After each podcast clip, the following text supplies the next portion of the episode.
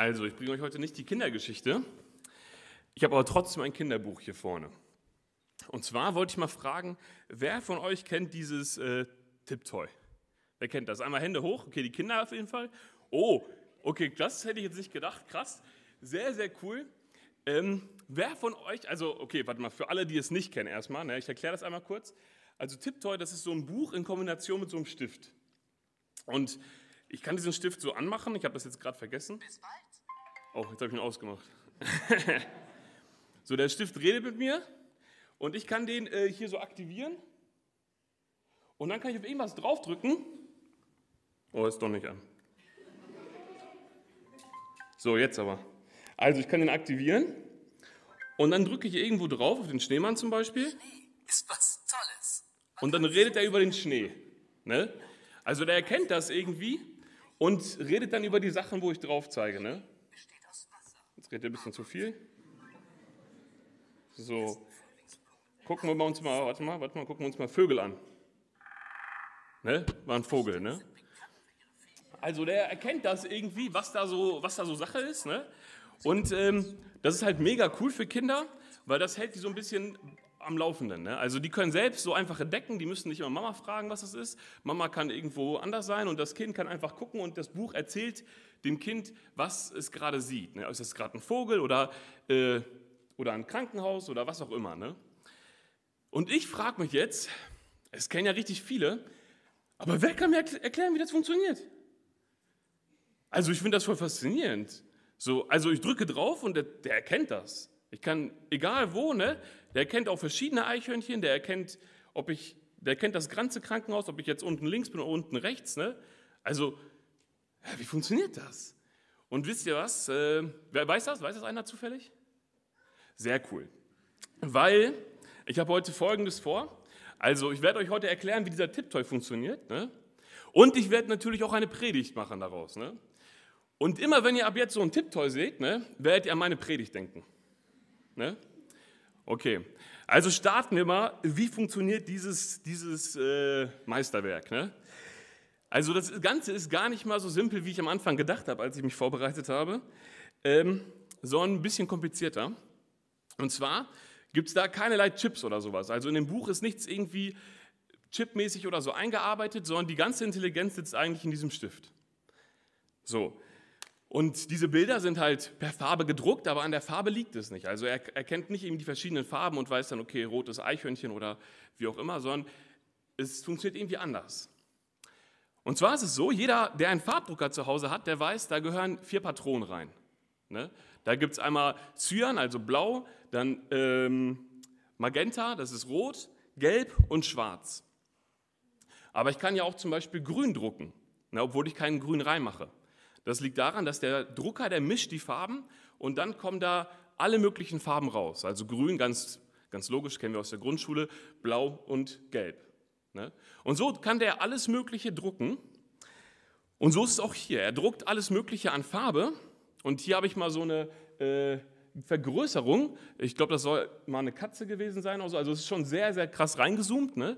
in so ein Tipptoy-Bild. Ne?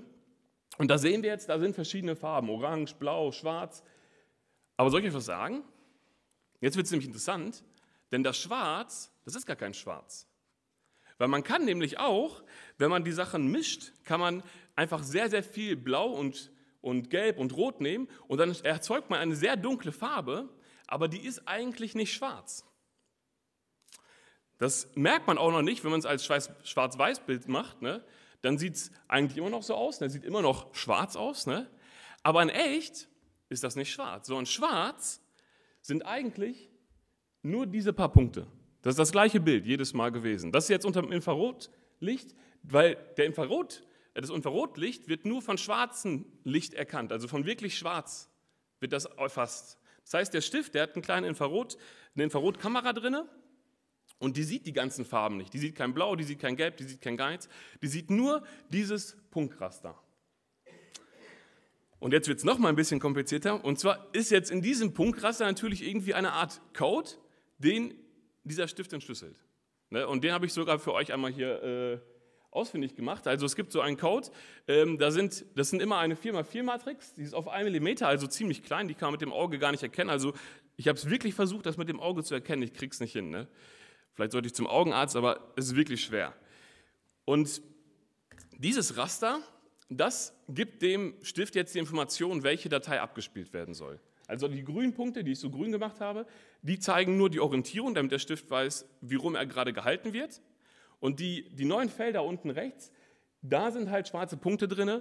Und je nachdem, wo die sind, ist es halt eine andere Zahl. Zum Beispiel jetzt hier ist die Zahl 42 und wir sehen zum Beispiel der Punkt ganz unten rechts, der ist von seinem Raster oben links in der Ecke. Und die daneben auch, sind alle oben links in der Ecke. Die in der Zeile darüber, alle unten rechts in der Ecke. Und dann halt verschiedene. Also es gibt vier verschiedene Möglichkeiten für neun Punkte jeweils. Ne? Und damit kommt man auf rund 65.000 Möglichkeiten, also 65.000 Audiodateien, die man halt abspielen kann. Das finde ich ziemlich faszinierend. Also hier ist jetzt immer so die Zahl 32.500 abgebildet, einfach mal für eure, ne, damit ihr euch das merken könnt. Ne? Ähm, genau, und ich finde das ziemlich interessant. Ne? Also ich, hab, ich fand das insgesamt sehr interessant, wie das Ding funktioniert. Und das Interessante ist, also ihr alle kanntet dieses Buch, ne? aber keiner von euch wusste, wie es funktioniert. Ne? Weil keiner von euch danach Ausschau gehalten hat. Also keiner von euch hat das so unter die Lupe genommen, keiner hat sich das angeguckt ne, und sich gedacht, okay, sind da irgendwie Punkte oder was auch immer. Und so ist es auch ab und zu bei uns Christen. Und zwar entgehen uns manche Sachen, wenn wir nicht konkret nach ihnen Ausschau halten. Und ich möchte heute äh, mit euch einmal eine Stelle analysieren und nachgucken, nach was wir Ausschau halten sollten. Und dafür würde ich gerne mit euch zusammen Epheser aufschlagen. Epheser 2, Kapitel, äh, Epheser Kapitel 2,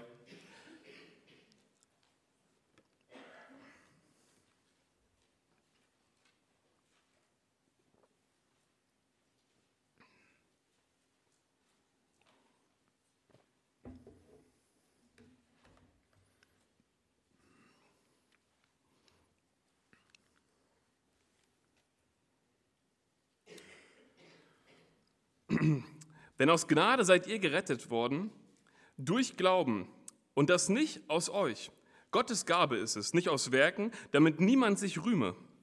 Denn wir sind ein Gebilde in Christus Jesus erschaffen zu guten Werken, die Gott vorher bereitet hat, damit wir in ihnen wandeln sollen. In diesem Text kommt eine geistliche Wahrheit äh, zum Vorschein und das ist die geistliche Wahrheit, die ich heute mit diesem Tipptoy-Stift in euren Köpfen verbinden will. Und diese geistliche Wahrheit ist, Gott ist ständig um dich herum am Werk. Aus diesem Text wird ersichtlich, dass wir nicht aus Werken gerecht sind, damit niemand sich rühme. Hier wird eine weitere wichtige Botschaft klar. Also Gott, der ist nicht daran interessiert, seine Anerkennung und seinen Ruhm irgendwie zu teilen. Gott allein gebührt die Ehre, nicht uns Menschen zu gar keinem Anteil.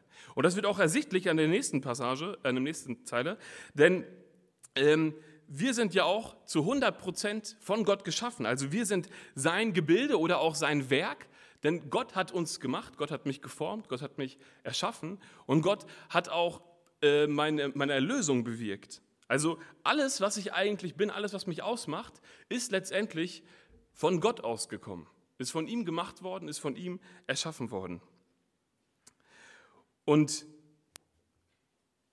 wir Christen vergessen das immer wieder, und zwar, das ist der nächste Teil, dass er bereitet für uns Werke, damit wir in ihnen wandeln sollen. Also Gott bereitet wiederum gute Werke für uns vor, die wir tun können durch ihn. Zu 100 Prozent durch und aus ihm. Und ich glaube, es ist uns oft nicht bewusst, dass Gott wirklich am Werk ist. Oft fühlen wir uns so ein bisschen ja, alleingelassen. Vielleicht machen wir einen Dienst und wir denken uns, boah, ist das mühselig, irgendwie ist das gerade nur Arbeit. Ne? Ich sehe gerade nur Arbeit in meinem Dienst. Das ist irgendwie eine Pflicht, ich muss das tun, ich muss das machen. Ich habe mich da verpflichtet und es ist irgendwie so, so hart, es ist mühselig, ich gehe da irgendwie durch. Und das entspricht eigentlich nicht diesem Vers. Denn hier steht, Gott bereitet uns Werke, die wir tun sollen. Und ich habe so ein kleines Beispiel. Ähm, letztes Jahr durfte ich bei der Padercamp Jugendfreizeit äh, ein Gruppenleiter sein. Und am Anfang gab es so eine kleine Wanderung durch die Egge. Und ich kenne die Ecke ein bisschen und dachte mir so, ja, richtig cool, dann kann ich so mit meinen Leuten so ein bisschen abkürzen. Ne? Und äh, gerade wenn man so Gruppenleiter ist und Wanderungen, also die Kinder mögen meistens Wanderungen nicht so, und dann kannst du mit Abkürzen dir schon so richtig äh, Beliebtheit erkaufen, ne? sagen wir mal so. Und so äh, fingen wir an und wir wanderten tatsächlich als letzte los, als letzte Gruppe und schnell überholten wir so die ein oder andere Gruppe und merkten, boah, wir sind schon irgendwie richtig weit vorne. Ne? Und die Kinder waren alle schon so, boah, unsere Gruppenleiter, die machen das richtig gut. Ne? Und ich war auch ein bisschen übermütig. Und dann standen wir an einer Gabelung und ich dachte mir so, okay, die kenne ich jetzt nicht mehr, aber eigentlich müsste es da kürzer sein. Ne? Und dann sind wir einen Weg lang gelaufen und dieser Weg, der wurde irgendwie immer schmaler und irgendwann mal kamen wir nicht weiter. Ja, jetzt sind wir aber schon ganz schön langes, ganz schön langes Stück auf diesem Weg gegangen. Wir dachten uns, boah, jetzt wieder zurück den ganzen Weg dann verspielen wir unseren ganzen, unseren ganzen so teuer erarbeiteten Vorsprung. Ne? Ja, haben wir uns umgeguckt, ne? ja, eigentlich, wir können ja querfeld eingehen. Ne? Mit der Gruppe abgestimmt, da wollen wir querfeld eingehen. Ne? Alle ja, ne? wir waren richtig scharf drauf. Ne? Als letztes los, als erstes ankommen, das ist unser Ziel. Ne? Als erstes Essen kriegen, auch ganz, ganz wichtig. Ne? Und ähm, so gingen wir dann ne, abseits der Wege und äh, versuchten uns unsere eigenen Wege zu machen. Ne? Boah, und das ging einfach nicht voran. Ne? Wir haben es versucht, wir haben uns da versucht, durchs Gestrüpp zu kämpfen, ne? und es ging einfach nicht voran. Ne? Die hatten auch nicht so gutes Schuhwerk, manche waren mit Flipflops da, und äh, die, das ging einfach nicht. Ne? Wir waren da richtig am Kämpfen, und wir, immer wieder haben wir überlegt, boah, drehen wir um. Wir dachten, nein, wir haben jetzt schon so lange gekämpft, jetzt müssen wir nochmal zurück durchs Gestrüpp. Ne? Also es kann doch nicht mehr so lange sein. Und wir sind weiter und weiter, und irgendwann haben wir gedacht, boah, das macht keinen Sinn mehr. Wir sind jetzt schon eh letzter. Jetzt können wir jetzt schon zurückgehen und ja, den Umweg in Kauf nehmen. Und dann mussten wir umdrehen und diese lange Strecke gehen. Und mich hat das ein bisschen erinnert, als ich die Predigt vorbereitet habe, an, an genau das hier. Also oft ist es, glaube ich, mühselig in unserem geistlichen Leben, wenn wir abseits der Wege gehen. Wenn wir nicht in dem gehen, was Gott vorher bereitet hat, wenn wir nicht in dem wandeln, was er tut, sondern wenn wir unser eigenes Ding machen, wenn wir, wenn wir durchs Gestrüpp mit dem Kopf vorangehen, dann wird das mühselig und hart. Dann ist es ganz schön schnell, ganz schön anstrengend.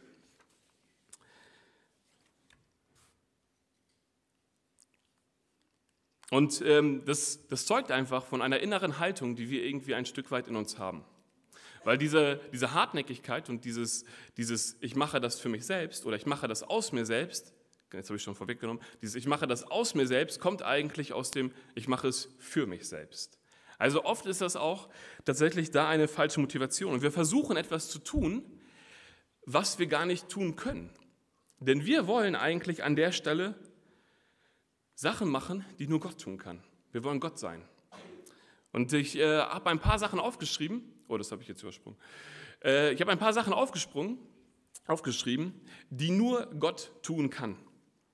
Und das erste ist, nur Gott zieht Menschen.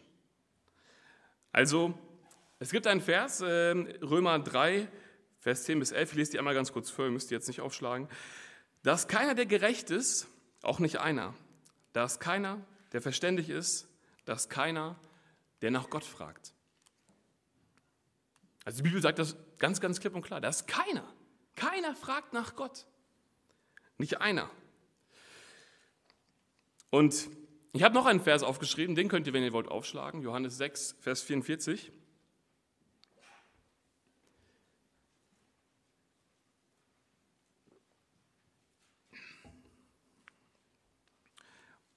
Da redet Jesus und er sagt, es kann niemand zu mir kommen, es sei denn, ihn ziehe der Vater, der mich gesandt hat.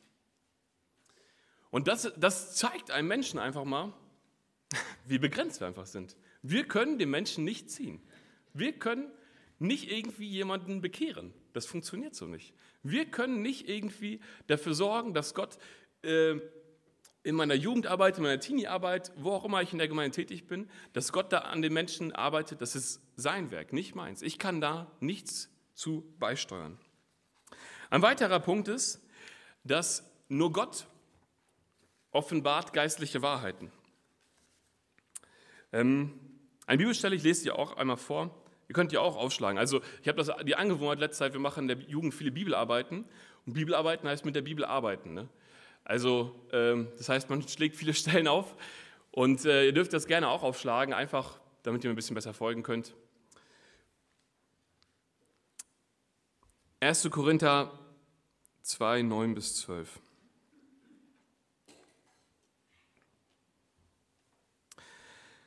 Was kein Auge gesehen und kein Ohr gehört hat und in keines Menschen Herz gekommen ist, was Gott dem bereitet hat, die ihn lieben.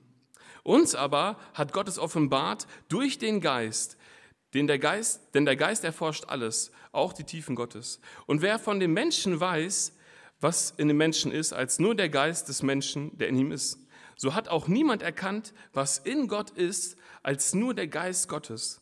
Wir aber haben nicht den Geist der Welt empfangen, sondern den Geist, der aus Gott ist, damit wir diejenigen, die Dinge erkennen, die von uns, von Gott geschenkt sind. Also dieser Vers macht klar, ein Verstand ist nicht alles. Ne? Der Verstand reicht nicht. Also du brauchst den Geist Gottes, damit er Wahrheiten offenbart. Und das kannst du nicht in deinem Nachbar bewirken. Du kannst nicht dafür sorgen, dass Gott in deinem Nebenmann geistliche Wahrheiten offenbart. Das sind deine Grenzen klar gesetzt. Das macht Gott allein.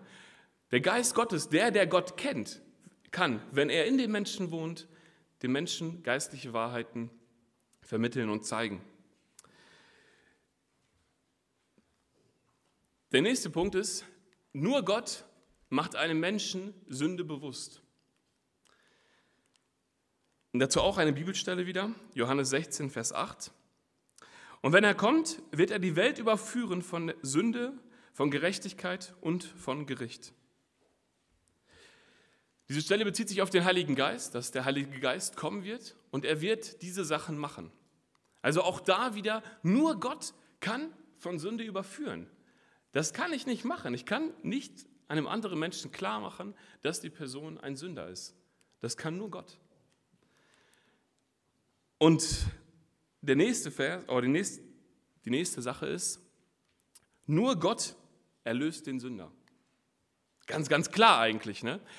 Aber wenn wir unser Handeln manchmal betrachten oder unser, unser, unser Umgang, wie wir manchmal mit Versagen oder so umgehen, da haben wir doch manchmal die Zumutung, dass wir glauben könnten, wir könnten selbst irgendwie jemanden erlösen. So ist es auch, dass oft man eben sich verantwortlich fühlt und auch frustriert ist, wenn sich eine bestimmte Person in dem Umfeld nicht bekehrt oder, oder sich nicht zu Gott hinwendet. Aber wir sehen hier, wir können das nicht tun. Wir sind dazu gar nicht in der Lage. Das kann nur Gott tun. Jesus spricht, ich bin der Weg und die Wahrheit und das Leben. Niemand kommt zum Vater, denn durch mich. Ganz klar. Wir können das nicht tun. Wir können nicht für jemanden sterben. Das kann nur Jesus. Das hat nur Jesus getan. Und jetzt sollten wir uns vielleicht fragen, wofür braucht Gott uns denn eigentlich? das ist eigentlich eine gute Frage, ne? Weil für was braucht er uns fehlerhafte Menschen? Ist Gott etwa abhängig von uns? Sein Lösungswerk abhängig von uns? Denkst du, Gott ist auf uns angewiesen? Ein ganz klares Nein. Gott möchte schon, wie schon vorhin im Epheser gelesen, dass wir in seinen Werken wandeln. Er möchte uns gebrauchen, aber nicht, weil er uns braucht. Wir sind Gottes Mitarbeiter. 1. Korinther 3 ab Vers 6.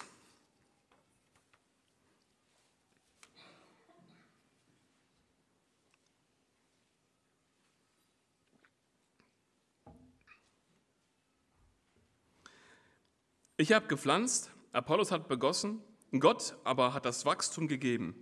So ist weder der, der da pflanzt, noch der, der begießt, sondern Gott, der das Wachstum gibt. Der aber pflanzt und der, der begießt, sind eins. Jeder aber wird seinen eigenen Lohn empfangen nach seiner eigenen Arbeit. Denn Gottes Mitarbeiter sind wir, Gottes Ackerfeld und Gottes Bau seid ihr. Eine weitere Stelle, ich hänge die mal einfach direkt hinter dran, 1. Korinther 1, 26 bis 31.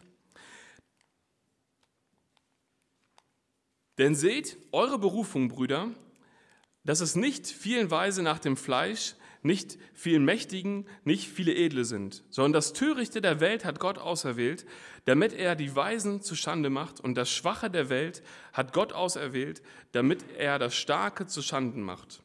Und das Unedle der Welt und das Verachtete hat Gott auserwählt, das, was nicht ist, damit er das, was ist, zunichte machen kann, dass sich vor Gott kein Fleisch rühmen kann.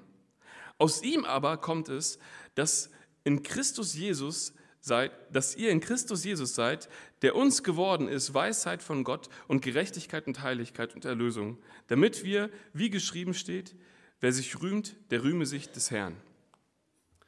Ich finde das richtig, richtig wichtig, dass wir uns immer wieder klar machen, dass Gott uns nicht erwählt hat, weil wir toll sind oder weil wir richtig gut sind. Und auch sind wir nicht zu klein oder zu schwach oder so, um Gottes, um in diesen Werken zu wandeln, die Gott uns bereitet hat. Er weiß doch ganz genau, wie wir sind. Er weiß ganz genau, was uns ausmacht. Er kennt unsere Fehler, er kennt unsere Macken. Und doch wird gerade daran doch gerade erst Gottes Kraft klar. Also gerade an den Sachen, wo man sieht, dass das doch nicht von einem Menschen gemacht worden sein kann, wird Menschen, die das beobachten, doch erst klar, dass Gott da am Werk ist. Und das ist richtig, richtig schön, wenn man mal ein bisschen drüber nachdenkt.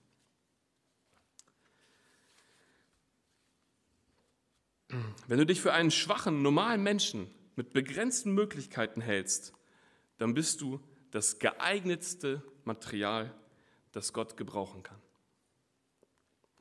Okay, jetzt haben wir uns angeguckt, warum es wichtig ist, dass wir in den zuvor bereiteten Werken wandeln. Aber jetzt stellt sich die Frage, wie tue ich das eigentlich? Und das ist ganz einfach. Ich habe doch vorhin das mit dem Stift erklärt. Ne? Und ähm, genauso wie beim Stift gibt es auch hier ein ganz einfaches System. Und das System lautet, ähm, es gibt eigentlich kein System. Weil Beziehung ist kein System. Und Beziehung ist die einzige Art, wie das funktioniert. Also ich kann dir hier kein System geben, ich kann dir keine Faustregel geben, ich kann dir nicht sagen, wie du das genau machen sollst, denn du musst letztendlich Beziehung mit Gott leben. Nur so kannst du in den Werken wandeln, die er für dich bereitet hat. Und diese Werke sind auch unterschiedlich, je nachdem, wer du bist und was deine, deine Geistesgaben und dein Leben ausmacht. Vielleicht ist da jemand auf der Arbeit, der dich, ja, der dich über deinen Glauben ausfragt. Und vielleicht klingelt es da direkt bei dir, weil du weißt, Heute hast du in der Predigt gelernt, dass niemand, der nach Gott fragt. So, also wenn jemand nach Gott fragt, dann wirkt Gott eigentlich in der Person. Und vielleicht ist das genau das Werk, wo du dich verbinden kannst, wo du, wo du dich an dem Wirken Gottes beteiligen kannst. Und so ist das komplett individuell. Gott kann an ganz, ganz verschiedenen Stellen in deinem Umfeld am Werk sein. Und wichtig ist, dass wir aktiv danach suchen, dass wir darum beten und aktiv bereit dazu sind, uns mit diesem Wirken in Verbindung zu setzen. Nicht aus uns heraus, sondern so, dass die Welt die Taten Jesus sehen kann. Damit die Menschen erkennen, äh, damit die Menschen in der Welt erkennen, dass Jesus da am Handeln ist. Oftmals ähm, ja, ist es so, dass sie diese, das nicht sehen. Sie sehen, dass wir als Christen Gutes für Gott tun. Und sie sagen dann, ja, das ist gut, aber das ist nicht so ganz meine Sache. Die Welt geht an uns vorbei und möchte nichts mit Gott zu tun haben, weil sie Gott manchmal gar nicht in unserem Leben sieht, weil sie Gott gar nicht in unseren Taten sieht. Wir müssen die Welt sehen lassen, wie Gott wirkt. Wir müssen Christus über alles andere stellen, nicht mit Worten, sondern wirklich mit unserem Leben. Lasst die Menschen sehen, welche Veränderungen der lebendige Christus im Leben eines Menschen, im Leben einer Gemeinde, in einer Familie bewirkt hat. Und das wird deren Einstellung verändern. Wenn die Welt sieht, welche Dinge durch Gottes Leute passieren, die nicht anders erklärt werden können, als dass sie durch Gott getan wurden, dann werden sie zu Gott hingezogen.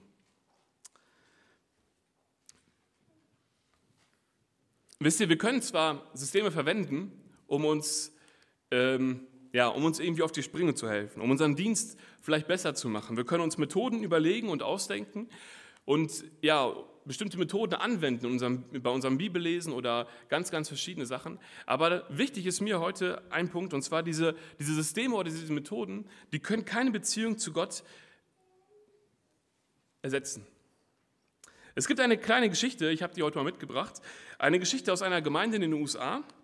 Und diese Gemeinde, die fragte sich eines Tages, okay, wie können wir ähm, die Leute in unserer Stadt erreichen? Und sie beteten lange dafür und Gott zeigte ihnen, dass ein Fahrdienst mit Bussen eine gute Idee wäre. Und so setzten sie das um. Ne? Sie machten einen Fahrdienst mit Bussen, um Kinder und Erwachsenen die Möglichkeit geben, zu geben, die Gemeinde zu besuchen. Und die Gemeinde folgte Gottes Anweisung an der Stelle und die Gemeinde wuchs. Und sie wuchs sehr, sehr stark und wurde schnell zu einer sehr großen Gemeinde. Und andere Gemeinden, die sahen das und die fragten die Mitglieder der Gemeinde, ja, wie habt ihr das gemacht? Ne? Wie kam das? Ne? Und die Gemeinde hat dann gedacht, ah ja, wir haben doch dieses Bussystem. Ne? Und die schrieben dann ein Buch, wie man in eine Gemeinde ein solches Bussystem integrieren konnte. Und so fingen auch andere Gemeinden an, sie kauften Busse und fingen an, so einen Busfahrplan zu machen.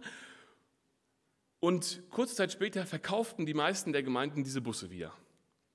Es hat nicht funktioniert. Es ging irgendwie nicht. Bei uns hat es nicht funktioniert. Und das ist die Sache. Es funktioniert nie, sondern er funktioniert. Eine Methode kann niemals der Schlüssel sein, um Gottes Absichten zu verwirklichen. Der Schlüssel ist deine persönliche Beziehung zu ihm. Wenn du wissen willst, wie du unsere Stadt erreichen kannst, dann musst du dich auf Gott konzentrieren und ihn fragen, was seine Absichten für deine Gemeinde und für deine Beziehung mit ihm sind.